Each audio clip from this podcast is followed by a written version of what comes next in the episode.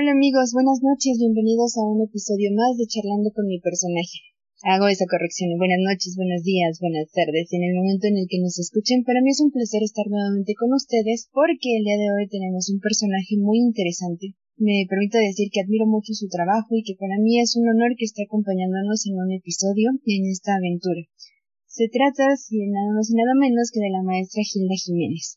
Es licenciada en psicología, maestra en terapia cognitivo-conductual y especializada en terapia de esquemas. Cuenta también con una especialidad en trauma y es directora del Centro Veracruzano de Especialidades en Psicología. Maestra Hilda, bienvenida, ¿cómo está? Muchas gracias, muy bien, gracias. ¿Y tú? Muy bien, muchas gracias, emocionada de, de, tenerla aquí. El día de hoy vamos a estar hablando sobre terapia de esquemas, conocer un poquito más a fondo de qué trata, cuál ha sido su experiencia y también conocer un poquito de, de su esencia y cómo fue que, que eligió esta carrera tan bonita. El ser psicóloga es una situación un poco chistosa porque yo elegí ser psicóloga cuando tenía 14 años, estaba en la secundaria y en mis tiempos, que fue este, en esos tiempos eh, nos iban a dar pláticas las psicólogas de educación sexual y nos llevaban este, lo que era preservativos y, y este, unas toallas, este, toallas eh, higiénicas. Y entonces, en ese, en ese tiempo, bueno, las marcas pagaban estas psicólogas para que fueran a darnos estas charlas y obviamente promocionar la marca. Entonces, yo no tenía ni idea que esa era un psicólogo, pero esa charla dije, yo quiero ser eso, ¿no? Yo quiero ser psicóloga y de ahí no se me quitó la idea de ser psicóloga. Yo siempre quise ser psicóloga. Mi camino fue muy largo porque mm, no pude estudiar cuando era mi tiempo de estudiar la universidad. Yo soy intérprete y traductora. Primero antes de ser psicóloga y después porque logré ser psicóloga y es maravilloso. Me encanta porque, porque se siente, como, como le apasiona el hablar de, de psicología, de, explicar los temas, y en esta ocasión pues no, no es la excepción, sí lo contagia. Eso se. Sí. Comencemos. Eh, terapia cognitivo-conductual, ¿por qué la elige? ¿Qué la hace diferente? ¿Cómo, cómo la vive? Bueno, la terapia cognitivo-conductual yo la elegí porque es la que más evidencia científica en el mundo tiene. Es una terapia muy estructurada, entonces por eso es que tiene mucha evidencia científica. Y de ahí surge, bueno, eh, la terapia esquema surge como una necesidad de atender pacientes con trastornos complejos, trastornos de personalidad. Es parte de la terapia cognitivo-conductual, pero digamos que es como una generación avanzada es una terapia integrativa, que su, su columna vertebral justamente es la TCC, pero integra también lo que es la terapia de apego, el psicoanálisis, la gestal y bueno, la, terapia integrativa. No, no solamente toma lo que es la TCC, sino integra otros elementos, otras estrategias otras Ok, todo esto con base a las necesidades del usuario, que, que es lo que más le va a funcionar para su proceso. Exactamente. Es como la igual la eh, si es un paciente que tiene, por ejemplo, ansiedad o depresión, bueno, pues entonces utilizamos el protocolo para esto, ¿no? Pero en este caso, eh, la terapia de esquemas funciona con 18 esquemas, entonces va a depender del esquema que tenga el paciente siente eh, la forma que tiene para lidiar con ellos, la estrategia que se va a utilizar. Oh, todo es totalmente personalizado también. Decíamos la, importancia de saber cómo son los procesos terapéuticos, de romper muchos esquemas, que no solamente es el formato de, del psicoanálisis. Hay, hay procesos que son distintos en los que se involucra mente, cuerpo, tener esa conexión y hacernos conscientes de, de que somos una unidad y cómo funcionar para seguir fluyendo. Exactamente. ¿Cuánto tiempo dura un proceso eh, aproximado? ¿Es igual dependiendo de por qué se acerca el usuario? Uh, ¿De la terapia de esquemas? ¿De terapia de esquemas, sí? De terapia de esquemas, mmm, fíjate que desde esta postura de esquemas no manejamos como tal tiempos. Sí es una terapia breve, pero no es tan breve como la terapia cognitivo-conductual. O sea, por ejemplo, los manuales de la TCC dice a, no sé, casos de depresión, 20 sesiones, tú debes de lograr determinados objetivos, ¿no? Aquí también se deben de lograr objetivos, pero en realidad no nos preocupamos tanto por eso, sino porque realmente el paciente entienda sus esquemas, aprenda a lidiar con ellos de una forma más saludable. Hay una parte que a mí me gusta muchísimo porque sin querer lo hacía siempre, que se llama reparentalización limitada. Y ese concepto es muy bonito porque es como si tú de pronto te convirtieras en esa, en ese papá o esa mamá que el paciente necesitó, ¿no? Entonces, reparentalización limitada, porque obviamente no puede ser su papá y su mamá, ¿verdad? Pero sí hay momentos en los que tú puedes darle al paciente esas carencias o esas necesidades que no se le cubrieron por un momento, ¿no? Puedes convertirte en esa parte para precisamente reestructurar y reparentalizar a mi paciente. Entonces, esa parte es muy bonita y que te digo que sin querer lo hacía porque, bueno, mi amor a mi trabajo no es solo mi trabajo, sino es precisamente en valorar las personas que vienen con nosotros, que son pues, personas muy valiosas todas, ¿no? Y en este respeto del paciente y demás. Entonces, ese concepto me gusta muchísimo de esta terapia. Entonces, en realidad como que nos enfocamos más en estas partes que tanto que en 20 años, 10 años. Entonces cada persona también tiene su proceso diferente. Vaya, eso, eso me encanta escucharlo porque es ese espacio seguro que podemos encontrar como usuarios y brindarlo también como psicólogos se hace una, una conexión, un vínculo importante para poder uh, acompañar a que siga avanzando. Entonces, me gusta mucho escucharlo, la verdad. ¿Qué otros conceptos son relevantes en esta terapia de esquemas? ¿Cómo, surgió? Esta terapia te surge con la, después de la necesidad de encontrar que la terapia cognitivo-conductual, eh, los resultados con pacientes con trastornos eh, de personalidad eran muy limitados. Los pacientes no avanzaban o tenían este, recaídas como muy rápido, ¿no? Entonces, no era eficaz. ¿no? Entonces surge eh, con esta necesidad y Jeff Young, que es el creador de esta terapia, eh, que estudia otras, además otras terapias también, empieza a crear esta, esta terapia. Sí, su, digo, su columna vertebral es la TCC, y entonces él encuentra como patrones, porque los sistemas son patrones, en en todos sus pacientes. Empieza como a diferenciar estos patrones y son 18 esquemas o 18 patrones que los pacientes tienen eh, que surgen de cinco necesidades básicas en todas las personas no cubiertas. Entonces es como primero encontrar las necesidades que la persona no tuvo cuando era niño en su infancia y de ahí encontrar eh, los, los esquemas, que te digo son 18 esquemas diferentes que tiene la persona, ¿no? Y cómo lidia con esa, con esos sistemas, ¿no? Entonces, es, si es una terapia integrativa compleja, pues es muchísimo más compleja que la terapia cognitivo-conductual, tiene más, eh, la conceptualización es bastante difícil, o sea, sí hay que indagar mucho más profundo en la historia de vida del paciente. Ya ves que la terapia cognitivo-conductual es eh, centrada en el aquí y en el ahora, eh, la, la terapia es que más no hay que encontrar el origen de esos estados. Te voy a dar un ejemplo. Una persona que sus papás se separaron cuando tenía cuatro años, entonces este, esta persona va a tener algo que se llama esquema de abandono. ¿Por qué? Porque bueno, sus papás se separan, a lo mejor era muy apegado a su papá y el papá se va o la mamá que se haya ido, ¿no? Y entonces esto rompe ese vínculo, ese lazo que tiene y lo vive como, pues, como niño, ¿no? Lo vives como un abandono. Y entonces, ¿qué pasa con este esquema de abandono? Cuando crece, esta persona se va a relacionar con los, con sus parejas con este miedo a ser abandonado. Y entonces todos los, eh, los, los detonantes o signos de alerta que la persona interprete como me va a abandonar, se va a prender este botón justamente de esa experiencia vivida en la infancia como un miedo a ser abandonado.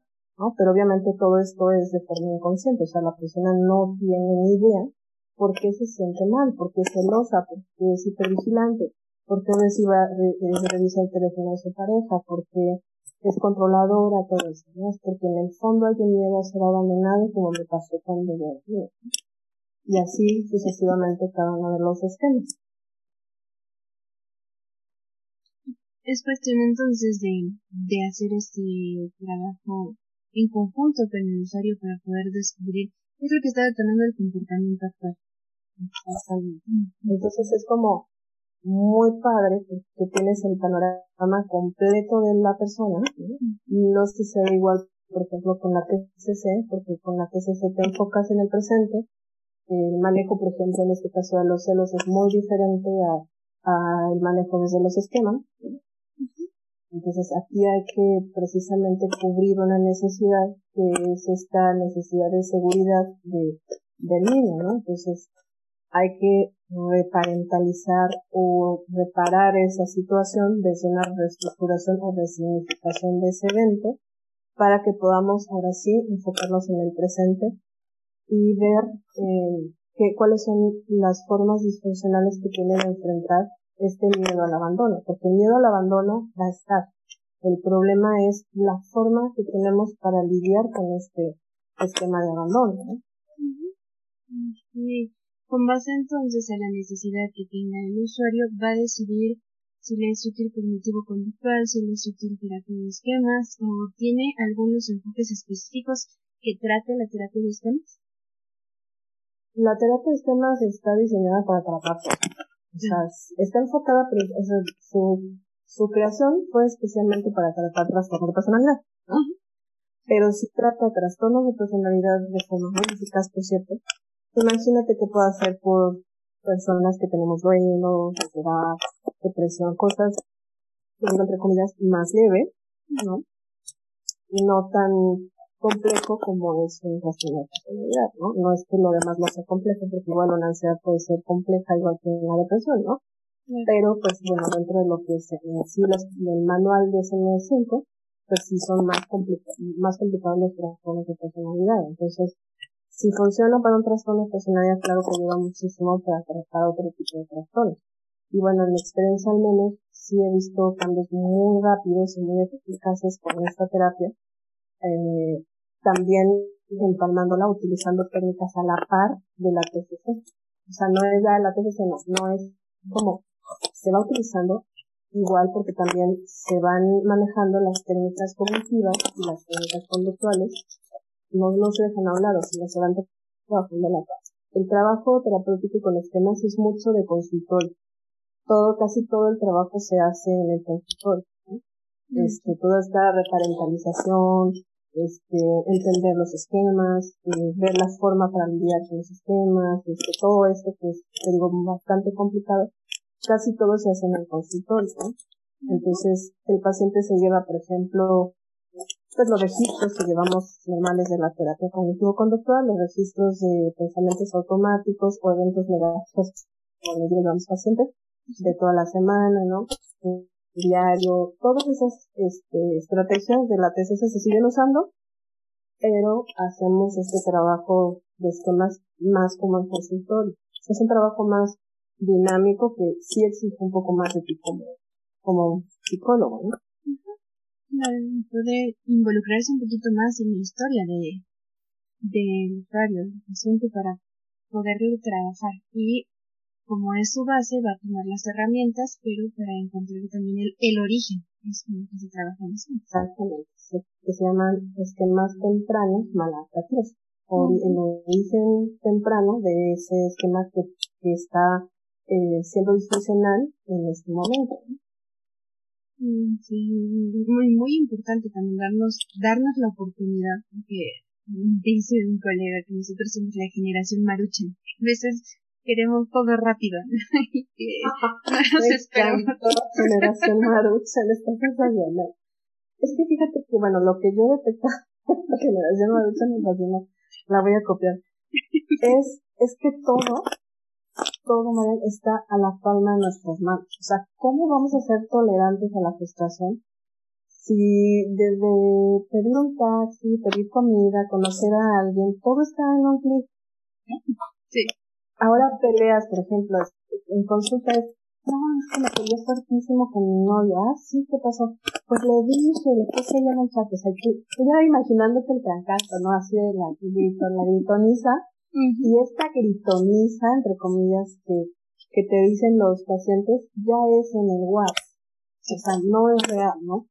Entonces, es bien complicado lo que estamos viviendo porque sí te hace muy poco tolerante a la frustración. Y aparte, o sea, del otro, si día dejas tu teléfono se te olvida o algo, te sientes que se te va la vida, ¿no? Entonces, es eso.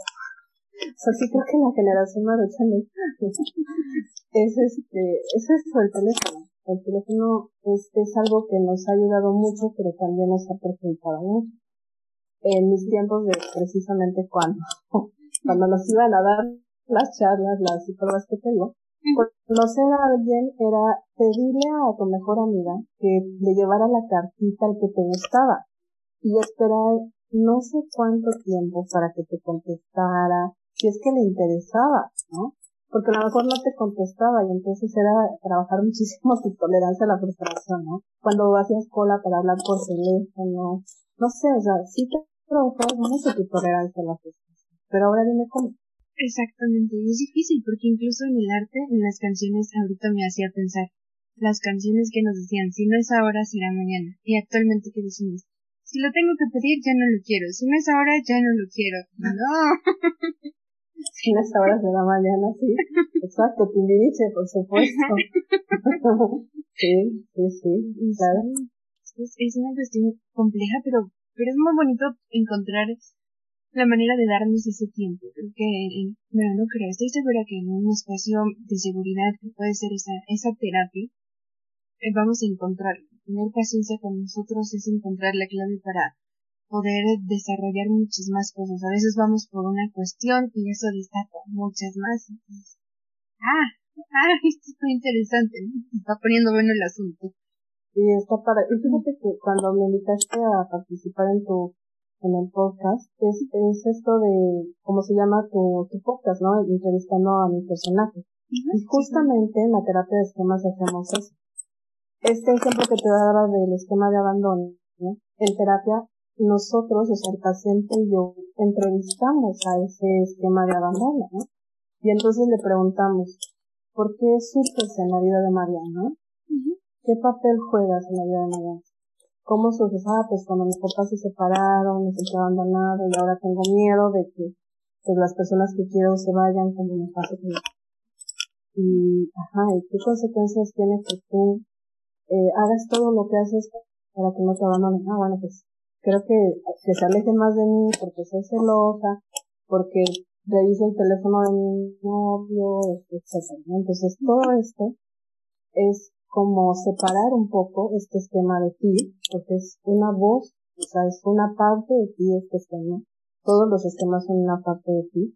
Y es como te das cuenta de lo que haces, de dónde surge, de las consecuencias que tiene, del papel tan importante que juega el querer evitar este abandono, ¿no? Entonces es bien bonito porque justamente son estos personajes, estas diferentes voces que tenemos que son nuestros esquemas, porque cada uno tiene una voz diferente. Aquí quisiera preguntarle, si encontramos dos patrones de comportamiento al mismo tiempo o, más, ¿cómo se van separando y cómo se pueden ir trabajando con base a mi historia, con base a la necesidad que necesito resolver, digamos, de manera inmediata?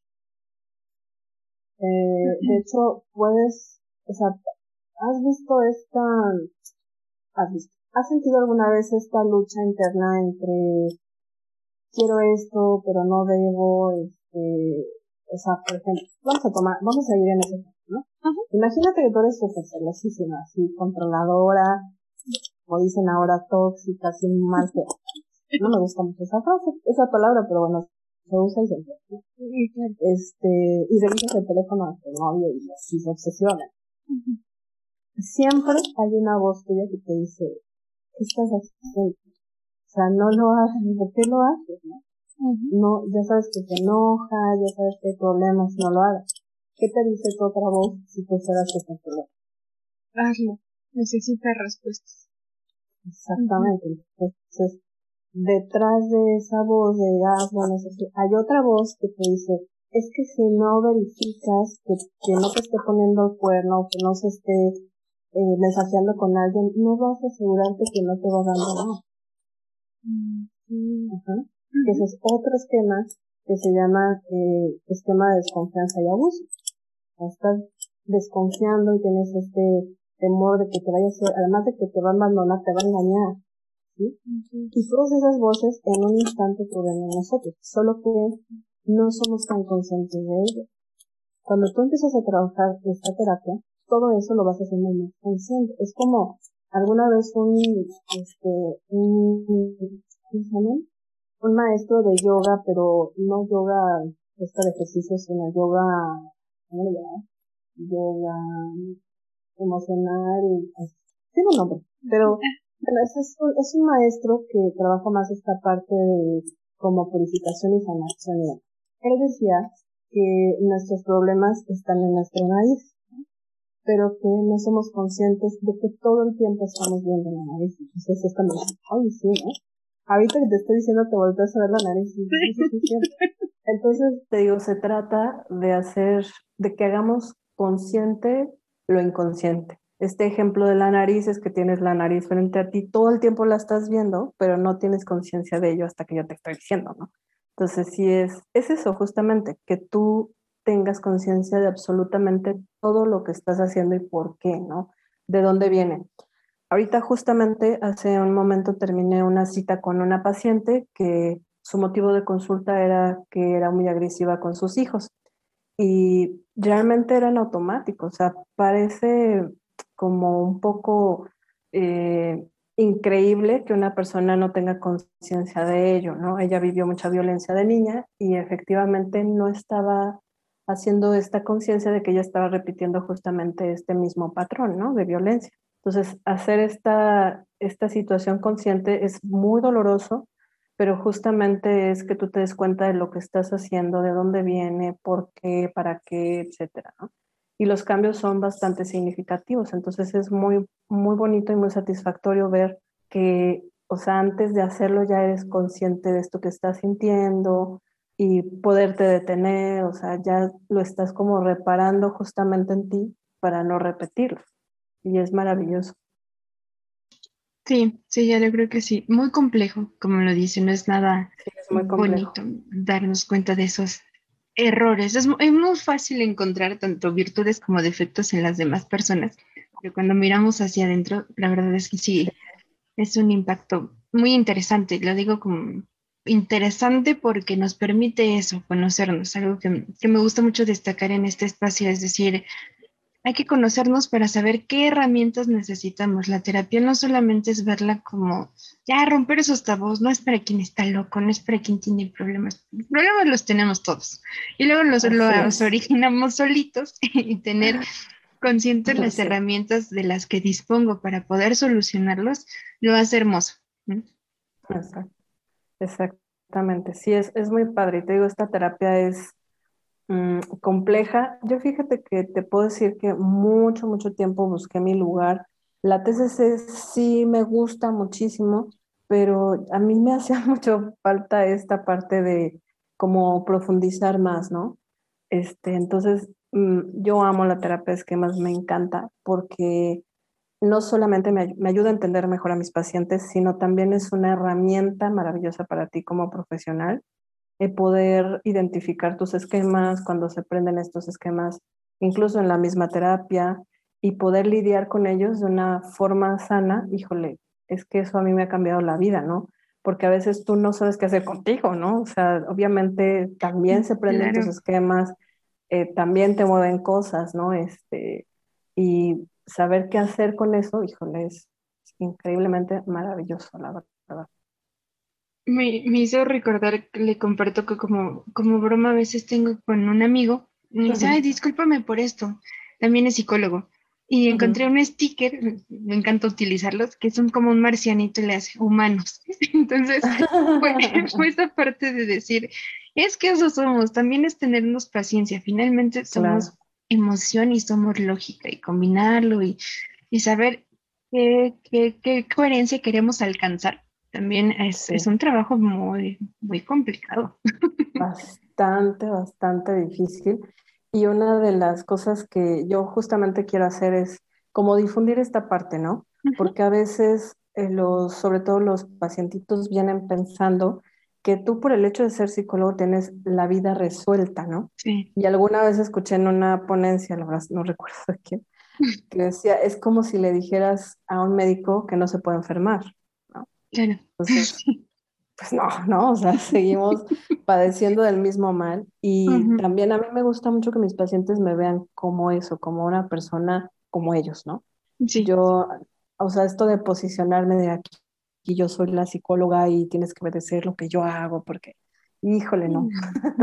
no me gusta esa parte, o sea, somos iguales, estamos batallando, este, igual, ¿no? Vivimos en el mismo mundo, incluso, pues, con mis pacientes compartimos la misma ciudad, este, que llueve, que nos frustramos, todo eso, ¿no? Y, sí. Pues no, o sea, no, no, yo no soy extraterrestre, ¿no? Justamente nos pasa lo mismo. Y me gusta mucho compartir esta parte de, de mí, ¿no?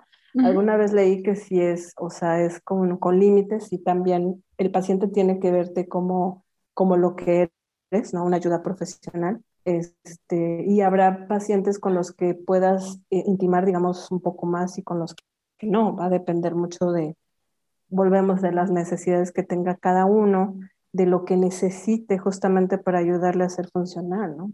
Porque también un paciente, por ejemplo, eh, narcisista, ¿no? Digamos, si tú no le pones límites, pues no, no le vas a ayudar, ¿no? Entonces, por ejemplo, esta parte no puedes tener tanta este, cercanía, no sé, hay que poner límites sanos, o sea, depende, ¿no? Pero siempre me gusta que me vean como un ser humano, vaya, igual que ellos también, ¿no?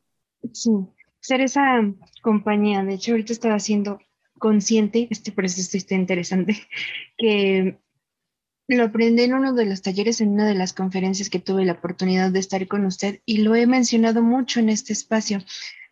Cuando nosotros nos ponemos en esa parte de yo soy quien te va a ayudar, yo soy quien te va a guiar, ponemos una distancia enorme con quienes han tenido la confianza de acercarse a nosotros. Sin embargo, cuando nos vemos como como una, una compañía, como decir, yo voy a ir contigo en este proceso, en este descubrimiento, e incluso a veces sin, sin esperarlo, también me descubro por medio de quien se acercó a mí. Es un contacto y un vínculo muy, muy especial, muy maravilloso, y el permitir esa esencia humana, es decir, aprendemos constantemente, nos estamos acompañando. Y el proceso terapéutico también me gusta verlo como si nos aventaron una pelotita y de repente las palabras le rebotan y es un impacto como, como agua fría. Sí, como si te dieran un pelotazo a veces, ¿no? sí, pero, bueno, este, a veces lo vas a sentir así, a veces lo vas a sentir como una palmadita en la espalda, o sea, depende la situación, depende el momento, depende que sea. Aquí, por ejemplo, es, tienes que ver qué es, si, si es un esquema, si es un modo, si se está activando otra parte vulnerable del paciente, entonces es como que tú tienes muchos roles, muchos papeles que tienes que jugar. Entonces eso está muy interesante también porque tú como profesional te mueves mucho en, esta parte, ¿no? Exactamente, y poderlo aprender. hablemos un poquito de esa cuestión de, prepararnos. Uno termina la carrera de psicología, decide hacia qué rama enfocarse y después qué especialización tener. ¿Cómo uno puede acercarse para especializarse en terapia de esquemas? Bueno, nosotros tenemos un diplomado y de ahí eh, buscar un, diplomado, una especialidad, este, y de ahí saltar a lo que es la certificación si es que quisieran certificarse. Pero sí hay, hay varios este, cursos, talleres, bueno, más, más diplomado, ¿no? Como buscar una, un diplomado, una especialidad en terapia de esquemas. Hay varios eh, centros en, en, el país que pueden este, ayudarles. Nosotros tenemos este diplomado de terapia de esquemas y pues también puede ser así, ¿no? Y ya de ahí tendrían que buscar la especialidad. Lo ideal es que tomaran también una especialidad en terapia cognitivo-conductual. Sí, eso iba a preguntar. Primero, terapia cognitivo-conductual para entender las bases y posteriormente ya saltar a la de esquemas y poder brindar este servicio sí sería lo ideal porque te digo, sí, eh, van muy de la mano y es como este match perfecto de usar TCC con, con esquemas. Híjole, es, o sea, es como, no sé cómo explicártelo, pero es como hacer cardio y pesas y aparte alimentarte bien, o sea, es, es como este combo perfecto para lograr tus objetivos, o sea, es muy padre, la verdad, la terapia de esquemas. Y se, se nota, de verdad le digo que cuando veo la pasión, esa sincronicidad entre los gestos y, la voz y lo que están platicando se contagia y yo, yo quiero aprender más. Definitivamente sí es, es algo muy importante. Ah, hay que, hacer ese énfasis también, que, que acercarnos a, una especialización. Siempre admiro a quienes se siguen preparando, porque aquellos que se atreven a, a dar ese apoyo, entre comillas, nada más dar terapia sin ninguna especialidad, sin tener ese conocimiento profundo, es un riesgo, amigos. También tengan en cuenta que a quien van a confiar su vida cuente con eso, pues con lo podemos ayudar, con esa seguridad de que está preparado para, para poder ser esa compañía que ustedes están solicitando. Exactamente, sí, o sea, no puedes poner tu salud mental y la parte más vulnerable que tenemos en manos de cualquier persona, ¿no? Es como como dice una colega, es como si te fueras a operar con alguien que no sabe hacerlo, ¿no? O sea, es, pues, te hace pedazos, ¿no? Y aquí justamente es muy triste recibir pacientes así, o sea, que no tienen la mm, atención adecuada y entonces, haz de cuenta, recibo pacientes que iniciaron cursando una depresión leve y llegan ya con una depresión mayor, incluso hasta con un, una, este, una ideación suicida o un intento suicida porque la persona que la recibió pues no tenía la capacitación adecuada para diferenciar entre necesitas un tratamiento multidisciplinario o no, ¿no? Una atención adecuada. Exactamente. Entonces es, muy importante contar con las, con las certificaciones, con la información. ¿Nos podría compartir un poquito más qué certificaciones podríamos encontrar con ustedes? ¿Qué, qué cursos hay? Nosotros tenemos un diplomado precisamente en terapia cognitivo-conductual, tenemos un diplomado en terapia de esquemas, trastornos de la conducta alimentaria desde un enfoque multidisciplinario. Y em, Un, un, diplomado que este es el nuevo lanzamiento de trauma con una de mis colegas maravillosas. Las dos estamos estudiando justamente una maestría en, en trauma, en psicotrauma y bueno, ella ya va muchísimo más avanzada que yo y es la que da más clases, este, de hecho, buenísima, mi amiguita, por cierto. Y nada más, ahorita tenemos, esos son los diplomados que, que estamos lanzando. Iniciamos en octubre. Perfecto, amigos. Quienes nos estén escuchando y estén interesados en realizar una especialización, contactarlas. De todos modos, yo estaré compartiendo el enlace de su página en la ah, publicidad de esta charla para poder tener ese contacto, porque ya le decía, respetos para, para las conferencias, para la manera en la que se da ese contacto para estarnos actualizando también. Nosotros como profesionales de la salud, el estar capacitándonos para brindar el mejor servicio, el mejor apoyo en este, en este caso y sobre todo también en la etapa que estamos viviendo, ¿no? Actualmente, en tiempos de pandemia, tantas cosas que, que han detonado, que es un debate interesante también. Lo detonó la pandemia, ya venían nosotros, no estábamos preparados para manejarlo. ¿Cómo llevarlo también? Yo creo, bueno, lo que he visto que ha sido justamente una maestría para nosotros, para todos los que nos dedicamos a esto, este, que ya lo traíamos, que ya traíamos ahí esa depresioncita, esa ansiedad, este, ese duelo, y ya lo traíamos y obviamente la, la pandemia, el estar limitados a distraernos, a evitarlo, a todo esto que solemos hacer, sí, sí, sí nos, o sea, nos hizo tener que enfrentarlo, sí o sí, y pues ahora sí que nos explotó la bomba, ¿no? A todos, o sea, yo creo que a todos nos pasó este, algo muy, muy intenso con la pandemia, y sí, la verdad es que sí. Les digo a mis colegas que a nosotros se nos vino como un tsunami así de, de trabajo, de lo fuerte que está la problemática este, en salud mental. Sí, sí, creo que sí, maestra, porque, bueno, también esa apertura también a acercarnos a decir, necesito el apoyo, quiero solucionarlo, ha sido un factor intenso para poder generar también ese cambio, porque de repente se nos viene todo y sí o sí vamos a enfrentar aquello que estábamos evitando con múltiples ocupaciones, con un montón de cosas. Y no, no fue encerrarnos solo en casa, fue conectarnos con nosotros. Sí, fueron muchas cosas. Y fíjate que hace rato que mencionabas esta tolerancia a la frustración, eh, me ha llamado muchísimo la atención que los pacientes, bueno, las personas en general, mm, en vez de recurrir a terapia, están yendo al psiquiatra.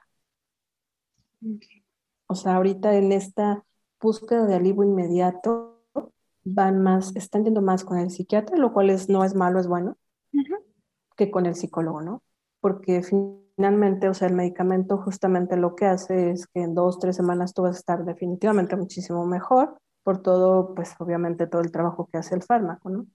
Pero digamos que limitas mucho en poder aprender o tener estrategias nuevas para enfrentar lo que sea, ¿no? Lo que venga, lo que sigue, qué sé yo, ¿no? Porque pues los tratamientos no son eternos, o sea, duran un tiempo, después se retira el tratamiento y las recaídas vienen justamente por no trabajar de forma multidisciplinaria. Aquí, bueno, tenemos la fortuna de trabajar con muy buenos psiquiatras eh, y ellos pues estamos haciendo un trabajo en conjunto bastante, bastante interesante y bastante bueno. Y pues nos ha funcionado mucho, ¿no? Pero sí observo mucho esta parte de voy al psiquiatra, o sea, ya no es este trabajarlo, es que quiero el resultado inmediato y con poquito esfuerzo, que en este caso es tomar el fármaco, ¿no? Ayuda, claro, por supuesto, o sea, el, el tratamiento farmacológico, yo soy pro tratamiento farmacológico, pero también creo que no todos los pacientes necesitan ese fármaco. O sea, si yo voy con el psiquiatra y le digo tengo ansiedad generalizada o tengo depresión por todo esto que está pasando, pues claro que me va a ayudar, es su trabajo, ¿no? Pero mm, sí, siento que muchos pacientes que me han llegado este, eh, con medicamentos no necesariamente necesitaban tomar medicamentos, sino con un buen tratamiento psicológico hubieran estado bien pero obviamente hablamos de por lo menos 8, entre 8 y 12 sesiones, o sea, si es, la diferencia es enorme comparada con el tratamiento que en dos semanas, tres semanas ya estás muchísimo mejor, ¿no? Exactamente, pero como usted dice, a lo mejor es más rápido por el impacto a, a nivel pues cerebro, cómo actúan los fármacos, pero posteriormente las emociones sí se manifiestan y si nosotros no, no nos escuchamos, va a salir sí o sí de una u otra forma. Eh, creo que también lo hilo mucho, no sé qué opine, con la cuestión de, ¿y yo qué voy a ir a contarle mis cosas a otro? Yo no creo en los psicólogos. No, vas a ir a escucharte, dar esa idea también de, somos de un oído, te prestamos nuestra presencia, pero vas a ir a escucharte, vas a darte esa oportunidad a ti de saber qué está sucediendo. Fíjate que uno de mis colegas eh, dice, decía que por qué los coaches, los, el coaching y todo esto, han, han, crecido mucho. Y entonces él decía, los psicólogos estamos haciendo algo mal porque esto está creciendo mucho. Y una de las cosas que yo siempre digo en mis cursos es, lo más difícil para nosotros no es tratar a un paciente con una problemática grave, sino es ser coherentes con lo que decimos y hacemos. Esa es la labor más difícil. Entonces, el no hacer lo que, lo que pregonas, el no darte esta cucharada con tu propio chocolate y todo esto que debemos hacer, em, hace que las personas no confíen en nuestro trabajo. Sí. Este, por ejemplo, o sea, yo conozco aquí colegas que medican, por ejemplo, ¿no? Entonces, híjole, es bien grave lo que hacen. Las consecuencias son, entonces dices, ¿cómo voy a confiar en alguien que está haciendo algo que no le corresponde, ¿no? Y ahora sí que por uno pagamos todos, desafortunadamente. Entonces, sí creo que eh, precisamente lo que comentabas hace rato, que los, las personas no verifican con quién van, etcétera, pues caemos en este tipo de conductas que son no poco éticas, sino es que nada ético. Sí. Y pues sí creo que eso nos está o sea, hace que las personas generalicen, ¿no? Y que nos impidan poder llegar un poquito más sobre lo que realmente hace psicología. Es romper todavía muchos tabús. Siento que ha habido una mejoría en la actualidad. Ah, sí, ya hay más ya tenemos más apertura. Sí. Y lo te digo, ahora nuestra chamba es muchísimo más fuerte, el compromiso es muchísimo más fuerte de hacer las cosas bien, ¿no? Bien, acorde a ética, capacitarte, este, supervisarte, etcétera, ¿no? Entonces, aquí, por ejemplo, en el centro, yo eh, tengo a mis, a, mis, a mis niñas, como les digo yo, que se forman en nuestros diplomados y que tienen sus prácticas y que además están supervisadas, ¿no? Sí o sí. Entonces, eso es lo que deberíamos de hacer todos, o sea, capacitarnos, llevar supervisión, llevar terapia, por supuesto, y no lo hacemos, ¿no? Entonces, es, es complicado, es, es también como cuando vas al médico que, que tiene una obesidad mórbida o cosas así, o sea, es incongruente, no, no es coherente, ¿no? Entonces, sí debes de ser coherente con lo que dices y haces. No, no, los pacientes dan cuenta, a lo mejor no, no somos médicos, ¿no? Y tú puedes darte ese lujo, pero sí, sí se dan cuenta los pacientes muchísimo en cómo estás, cómo te sientes, este, cómo manejas las terapias, este, todo. Ellos sienten absolutamente todo cuando tú no estás bien. Y eso interviene mucho en el canal de comunicación, ¿no? Para poder llegar al objetivo con ellos. Exactamente. Y, y, a veces me sorprende, ¿no? Cómo las personas llegan en este, en este modo vulnerable o en esta vulnerabilidad buscando el apoyo y muchos colegas abusan de, ese, de esa vulnerabilidad de las personas, ¿no? En todos los sentidos. Así literal lo digo, tristemente sí he tenido este, pacientes que me refieren eso y es como, híjole, muy, no sé, a mí me parece muy triste, muy lamentable que pues que pasen este tipo de cosas, ¿no? Sí, definitivamente, maestra. Así que, pues, generar el compromiso de quienes estamos en esta parte, de decir, amo mi profesión, me gusta, estoy comprometido con, con quien se acerca a mí, comprometido con mis conocimientos y conmigo también para descubrir ese ser que tiene que ofrecer, ese humano que se está comprometiendo con una parte profesional que incluso con base a eso uno puede dar también las opiniones y llevar el proceso. El, conocernos a nosotros también significa un reto. ¿no? es, no es lineal tampoco ese proceso, siempre vamos a ir como que en una curva que nos va a hacer descubrirnos. También eso es importante mencionarlo. Es diferente. Sí, escucho mucho que se frustran de, pero si yo estaba avanzando, porque regreso? Ah, espérate, tente paciencia. Sí, las recaídas son típicas, pero no es igual, ¿eh? No es igual para nada porque ya no regresas al paso uno. Tal vez, o sea, estabas en el 7 y regresas a lo mejor al 5, pero no regresas al 1. Por las herramientas que se van descubriendo. Claro, por supuesto, pero sí, o sea, a veces estas expectativas también de, es algo que hablo mucho con mis pacientes, es mm. nosotros tenemos que asegurarnos que tengan expectativas realistas del proceso, ¿no? Es que vengo porque quiero que mi marido me quiera, ¿no? Entonces tú así de este. eso no lo vamos a poder lograr, ¿no? Entonces, si no, si no hablas claro desde un principio, pues hay obviamente esta decepción, ¿no? Exactamente. Pues, maestra, desafortunadamente nos vamos acercando al cierre de esta entrevista, no sin antes decirle que de mí ya no se libra, que para mí será un placer tenerla de regreso con ah, cualquier tema que, que desee presentar. Ha sido una charla genial y es increíble poder aprender un poquito más, aterrizarlo y sobre todo brindar de alguna manera la oportunidad de que conozcan de qué se trata, de qué es un proceso, qué herramientas tienen y quienes se pueden acercar pero que realmente se acerquen para conocerse. Perfecto. Si quieres, la próxima vez podemos compartir con tu auditorio el tratamiento del trauma, que eso es algo también muy particular, muy complejo y que muy pocas personas, muy pocos colegas se capacitan para tratarlo. Ok, hecho. Para mí será un placer. Cerrando, yo de una vez le aparto fecha. Perfecto. Maravilloso. Muchísimas gracias, maestro. No sé si le gustaría agregar algo. No, pues gracias por escucharnos, por este, por darse estos minutitos de, pues de, sí, de, conocer más sobre lo que es esta hermosísima carrera, la terapia que es súper bonita Y cualquier cosa, bueno, pues preguntas, dudas, nos pueden, nos pueden contactar en el, en, el inbox de la página y pues con mucho gusto se las resolvemos. Claro, muchas gracias. ¿Solamente tienen página en Facebook o también página web, maestra?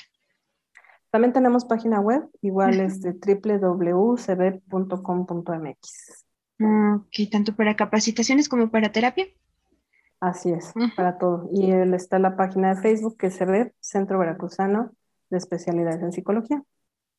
Ok, anotable. De, igual manera estaré compartiendo los enlaces, amigos, en, la publicidad de este episodio. Recuerden que pueden escucharnos en Spotify y en Anchor principalmente, ya lo está compartiendo en otras plataformas de podcast. Para que estén atentos y, y sigan actualizándose. De verdad le agradezco muchísimo, me deja muy, muy contento y con hambre de querer saber más de, terapia de esquemas, de seguirnos capacitando y agradecida con esta hermosa profesión. Ay, muchas gracias. Igualmente, mi reina. Bonita noche a todos. Gracias. Noche para nosotros. noche para nosotros. Porque aunque, ustedes no lo crean, estamos grabando un lunes a las 10.40 de la noche. Exacto. A ese nivel amamos nuestra profesión, gracias. que nos deja con mucha energía, así que ahí estamos. Ahí que son las nueve de la mañana y nosotras, sí, la terapia de esquema, ¿no?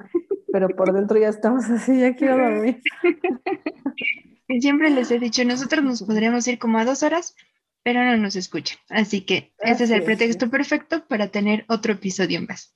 Perfecto, maravilloso. Muchas gracias. Mucho, gracias. Muchas gracias a todas las personas que nos dedican un poquito de su tiempo para escucharnos. Deseo que tengan una excelente semana. Muchas gracias, maestra. Les deseo lo mejor. Gracias, bye bye.